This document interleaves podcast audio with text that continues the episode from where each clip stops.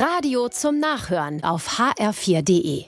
Jetzt kommt eine Liebe, wie es sie nur selten gibt. Mitten in Berlin lebt Agnes, 102 Jahre alt.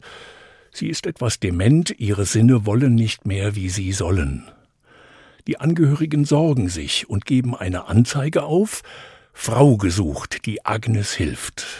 Nichts geschieht. Dann aber meldet sich Amir, 29 Jahre alt. Er ist aus dem Iran und will Altenpfleger werden.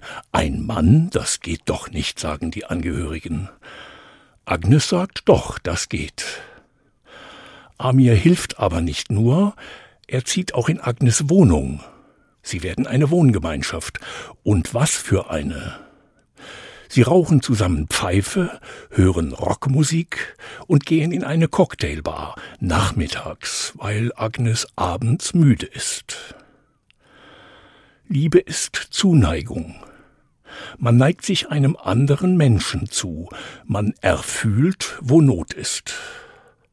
Hier ist Not auf beiden Seiten. Agnes braucht Hilfe, Amir braucht eine Wohnung. Ohne den jungen Mann wäre Agnes jetzt im Heim, aber Amir neigt sich ihr zu und hilft Körper und Seele auf die Beine, und allen ist geholfen.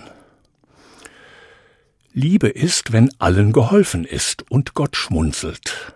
Das tut er. Nichts ist ihm lieber, als wenn Menschen achtsam sind. Wer hat Hilfe nötig?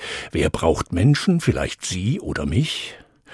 Dann zögern wir nicht und finden sogar eine Liebe, die es nur selten gibt, aber wunderbar ist und die aussieht, als sei Gott mitten im Zimmer, wo er dann schmunzelt und denkt, ja, so geht Liebe eines Menschen Hoffnung sein.